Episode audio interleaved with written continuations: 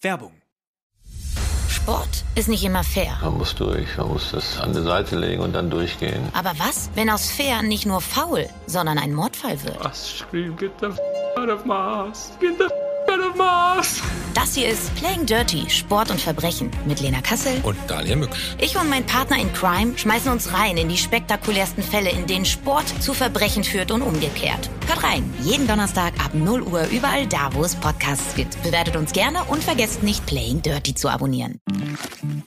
Werbung Ende. Das Bild News Update. Es ist Sonntag, der 20. August und das sind die Bild-Top-Meldungen. Die unfassbare Tragödie von Bramsche. Mein Sohn wurde auf dem Schulweg erschossen. Polizei schießt versehentlich auf Gladbach-Fanbus. Das hätte ganz böse enden können. Kosten-Tsunami wegen Ukraine-Krieg. Weihnachtsgebäck wird dieses Jahr teurer.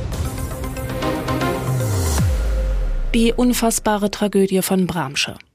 Sinan, 16, hat es eilig, als er am Morgen des 28. Februar mit seinem Schulrucksack aus dem Haus läuft. Er hat verschlafen. Viel Spaß ruft ihm die Mutter hinterher, als die Tür ins Schloss fällt. Sekunden später fällt ein erster Schuss. Ab Mittwoch verhandelt das Schwurgericht Osnabrück einen beispiellosen Mord. Rentner Giuseppe Del B. hat den Nachbarsjungen Sinan auf dem Schulweg erschossen. Das monströse Ende eines Nachbarschaftsstreits. Bild kennt die Anklage und hat mit Sinans Mutter Sanella F. gesprochen. Zum Prozessauftakt geht sie nicht. Ich möchte den Mann nicht sehen. Ich weiß nicht, was das in mir auslösen würde. Die Mutter ist in psychiatrischer Behandlung, krankgeschrieben. Bis zum 28. Februar arbeitete sie bei der Landesaufnahmebehörde. Diesen Morgen wird sie niemals vergessen. Ein Dienstag. Ich bin um 7.15 Uhr aufgewacht, wir hatten verschlafen. Ich bin zu Sinan ins Zimmer, war ganz panisch, sagte, Komm, bleib zu Hause, ich rufe in der Schule an. Ein schicksalhafter Moment.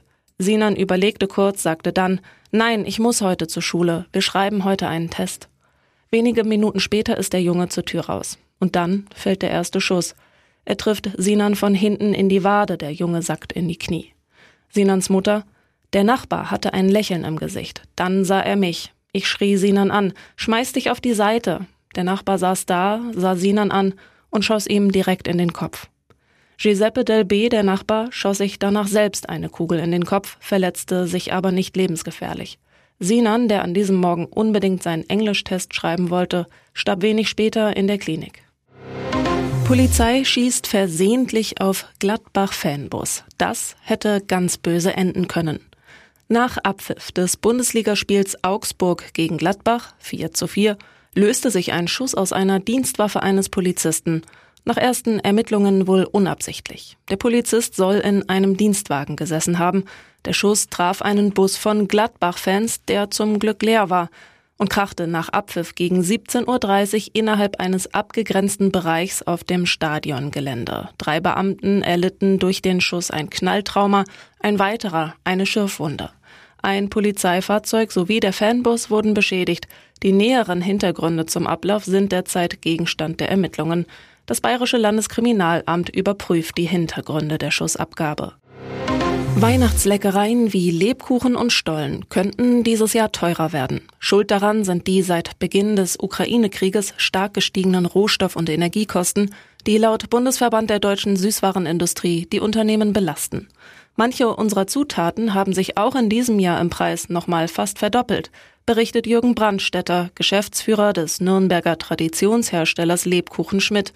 Leider lässt sich heuer eine Preisanpassung nicht vermeiden, nachdem wir letztes Jahr viele Erhöhungen noch abfangen konnten.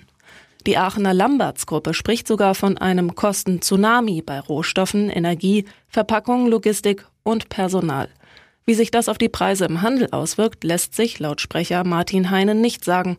Bei Saisongebäck wie Lebkuchen, Printen und Stollen seien die Preissteigerungen im Vergleich zu anderen Gebäckgruppen bislang aber immer moderat gewesen, sagt er. Dass die Menschen nun an Weihnachtsgebäck sparen, erwartet er dagegen nicht. Der Konsum sei in der Vergangenheit konstant geblieben. Wenn es um Weihnachten und Advent geht, verzichten die Leute ungern. Ach was, Sané lehnte Angebot von Weltclub ab. Was hat Thomas Tuchel denn mit dem angestellt? Leroy Sané war bei Bayerns 4 zu 0 zum Bundesliga-Auftakt in Bremen neben Debütant Harry Kane mit Abstand bester Münchner.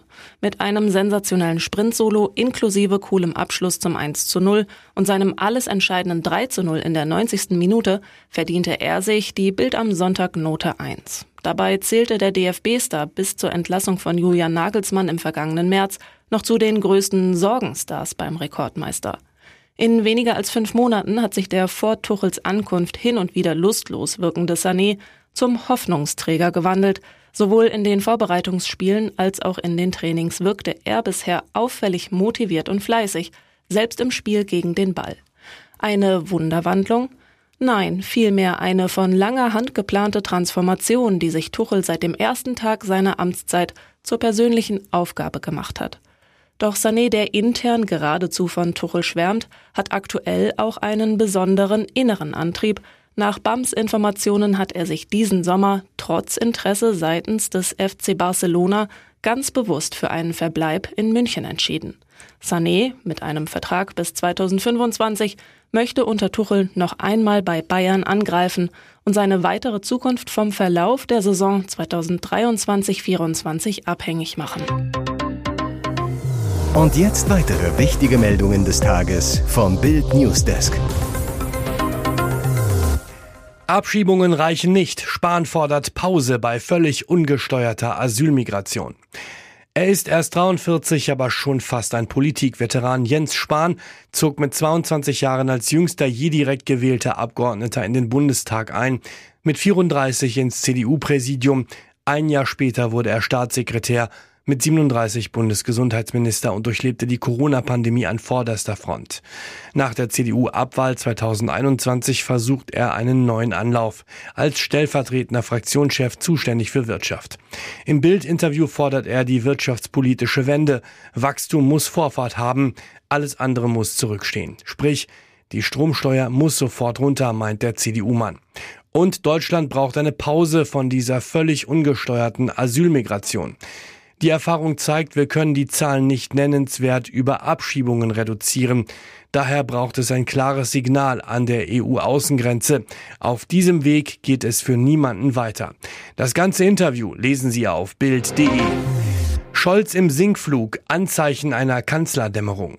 Katastrophenzeugnis nach den großen Ferien. Zwei Drittel der Deutschen haben die Ampel satt, wünschen sich eine neue Bundesregierung. Das ergab eine INSA-Umfrage für Bild. Noch mieser kommt in der Umfrage der Kanzler weg. Nur noch klägliche 22 Prozent der Deutschen sind mit Olaf Scholz zufrieden. 70 Prozent sagen, geht gar nicht mehr. INSA-Chef Hermann Binkert sieht Anzeichen einer Kanzlerdämmerung.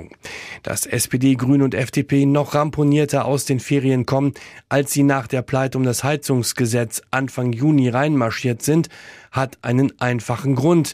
Gleich bei der ersten Kabinettssitzung nach den Kanzlerferien knallt es am Mittwoch. Familienministerin Lisa Paus von den Grünen blockierte ohne Ankündigung das Wirtschaftshilfsprogramm von FDP-Finanzminister Christian Lindner. Ein Affront gegen Scholz, Lindner und Vizekanzler Robert Habeck. Denn Habeck hatte das Lindner Hilfspaket abgesegnet und nicht erkannt, dass bei Paus die ganz kurze Lunte brennt. Die Familienministerin bockt, weil Finanzminister Lindner zwar für sein Wirtschaftspaket 6 Milliarden, aber für ihr Leibthema, die Kindergrundsicherung, nur 2 Milliarden Euro rausrücken will. Die Hütte brennt. Ermittler packt über den großen Sozialbetrug aus, der miese Trick mit unserem Kindergeld. Das Geschäft mit Kindern boomt in Deutschland für kriminelle Banden. Die Großrazzia in einem maroden Duisburger Wohnkomplex macht am Dienstag Schlagzeilen. 430 Südosteuropäer wurden in den 140 Wohnungen kontrolliert. Es geht um Sozialbetrug im ganz großen Stil. Wie gefährlich ist dieses Geschäft mafiöser Banden für unseren Sozialstaat? Achim Schmidt, leitender Kriminaldirektor beim Landeskriminalamt Düsseldorf zu Bild. Der Sozialleistungsbetrug nimmt immer weiter zu. Deshalb haben wir in einer Taskforce alle Erkenntnisse zusammengetragen. Das Ergebnis ist erschreckend. Der LKA-Beamte aus Bulgarien und Rumänien werden organisiert kinderreiche Familien geholt, denen ein besseres Leben in Deutschland versprochen wird.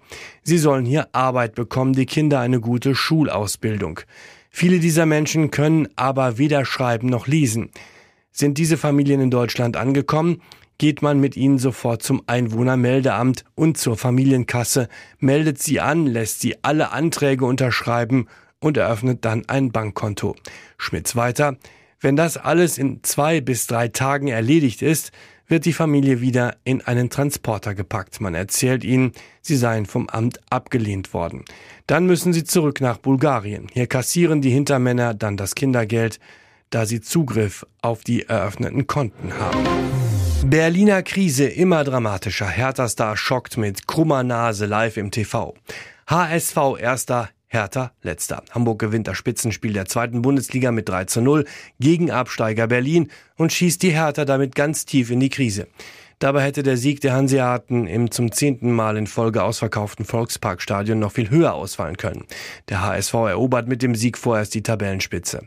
Hertha bleibt punktlos, seit 270 Minuten in der Liga torlos und in Hamburg auch chancenlos. Der HSV ist top, Hertha nur noch zum Heulen. Schmerzhafte Szene für Hertha-Star Toni Leistner an seinem 33. Geburtstag. Bei einem Zusammenprall mit Benesch bricht sich der Verteidiger die Nase. Auf Bildnachfrage erklärt er, die Nase ist durch, zum Glück bin ich schon verheiratet und nicht auf der Suche. Ich war vorher schon nicht der hübscheste. Jetzt ist die Nase noch ein bisschen krummer. Die wird jetzt gerichtet, dann gibt es vielleicht eine Maske. Nächste Woche geht es weiter. Mehr Fußball gibt's auf Bild.de.